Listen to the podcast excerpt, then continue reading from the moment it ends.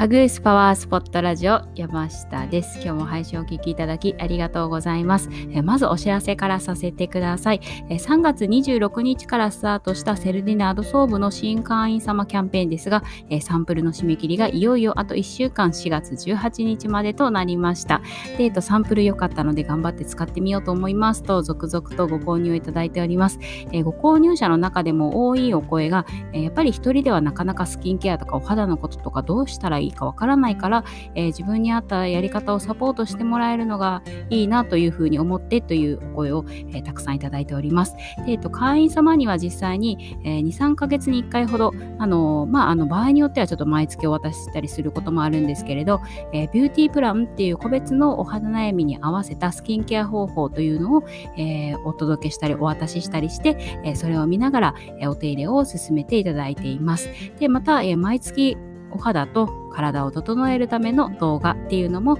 え、お送りをしています、え、いつでも何度でもどこでも、え、見ていただくことができるので、えそれをもとに、え日々のスキンケアとか、え体を整えるっていうことを、えやっていただいています。でということで、え今こそ本気で素肌を変えたいというあなたに、えー、ぜひサンプルをお試しいただけたらなというふうに思っています。でサンプルの受付は、え4月18日、え来週の月曜日が締め切りです。えやっぱり気になるっていう方はぜひお早めに、えー、LINE をください。はい。ということでお知らせは以上です。で、えっと、今日の本題ですけれど、えー、今日は今月食べると良いものということでご紹介をしていきます。で、えっと、4月に起こりやすい心と体のトラブルとしては、えー、肩こり、え頭痛、めまい、え眠りが浅い、寝つきが浅い、えー、それから、あ、寝つきが悪い、寝つきが浅いじゃない、寝つきが悪い、えー、目の充血や、えー、目の疲れなどの眼性疲労、え吹き出物ができる、とはイライラするなどですね、え体調はいかがでしょうか。で私もあのぴったりこの4月の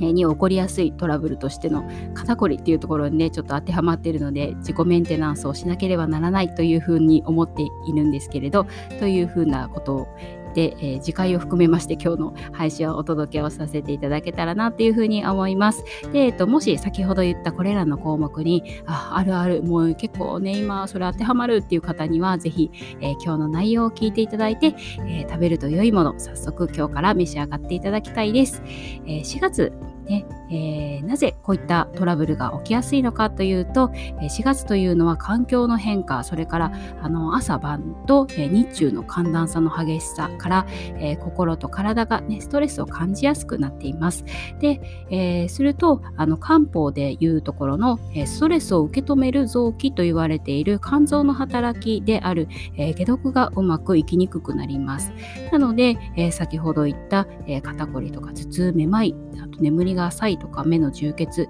え目の疲れなどの眼性疲労それからイライラするっていうのが、え起こりやすいというふうに言われています。で、えそれからまた私たちの体の中に流れている気というエネルギーが、え上の方にね上に上に上がりやすくって、え肩から上に気の方がもう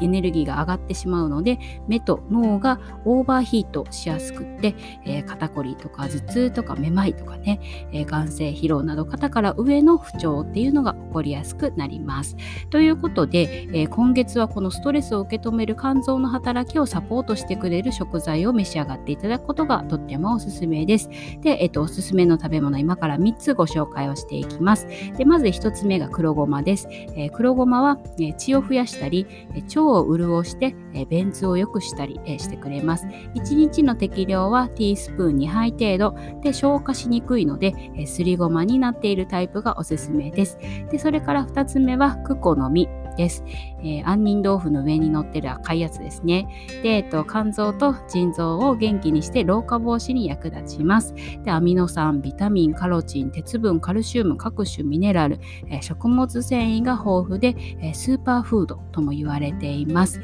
で、そして3つ目が玉ねぎです。えグルタチオンという成分が肝臓の働きを助けます。え新玉ねぎが美味しい時期なので、えー、ぜひ召し上がってみてください。はい、ということで4月心も体も快適に過ごすための食べ物は、えー、4月に疲れが出やすい肝の働きをサポートしてくれる黒ごまクコの実玉ねぎでした。